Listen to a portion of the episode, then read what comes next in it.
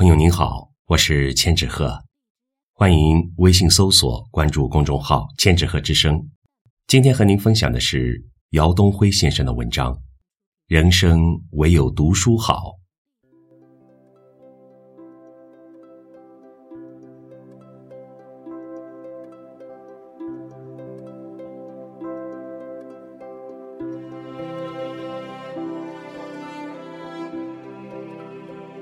转眼间，我到晋江工作已有二十六个年头了。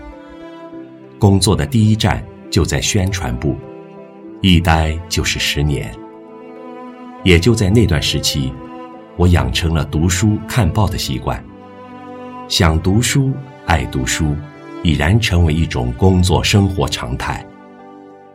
后来，随着工作岗位几次变动，我也悟出了。人生唯有读书好的哲理。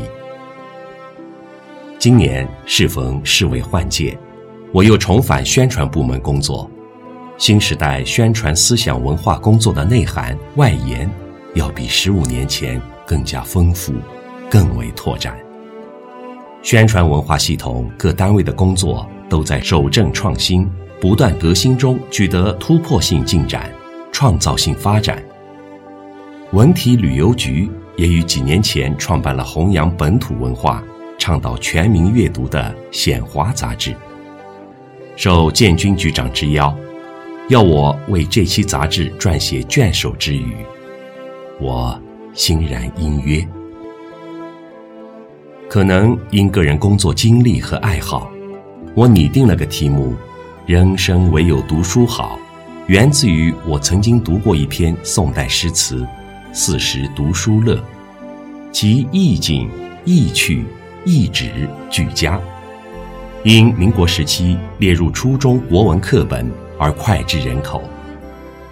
《显华》杂志同样与民国时期颇有渊源，取名于民国时期晋江第一座图书馆显华楼。仔细想来，这首诗，这座楼。正是代表了民国时期宣扬的读书之道，求的是在文化式微的大环境中重塑学风，再起民智，救亡图存。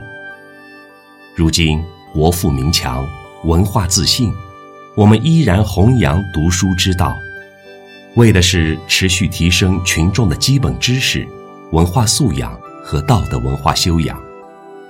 就是让书香城市成为晋江新的文化标签。今年是晋江建县五百五十周年，对一个新兴的城市而言，五百五十年只是惊鸿一瞥。但贯穿晋江发展的主线，是一代代晋江人身体力行出的真理。也正是我坚信的，读书。始终是沧桑正道，光明大道。一本传世好书，是存道之器，可以打破时空的界限，突破人生的局限，融汇不同种族、不同文化、不同民族对宇宙、世界、生命奥义的理解，让我们在翻阅体悟间，视通万里，思接千载。拓展体验的疆界，最终将个体的深度转化为人类的厚度。一本解惑良书，是问道之中，用一声声黄钟大吕帮我们割裂束缚灵魂的藤蔓，从过往的泥潭中起身，得以端详生活原本的机理和细节，获得源源不断的精神给养，找到理由。找到答案，找到信仰，果断地奔赴下一个光与爱的山海，勇敢地追寻另一个诗与远方。一本利剑家书，是弘道之帆；一个图书馆，便是一座港湾；一个书屋，便是一座驿站。我们精选一本本好书、良书，送他们去人群中。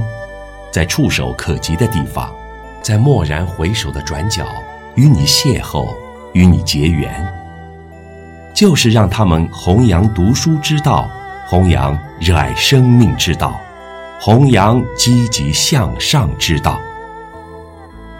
人生唯有读书好，书中有宇宙古今之博，书中有海陆山川之壮，书中有风月草木之秀，书中有蝉鸣蛙鼓之趣，书中有纵横捭阖之志，书中有。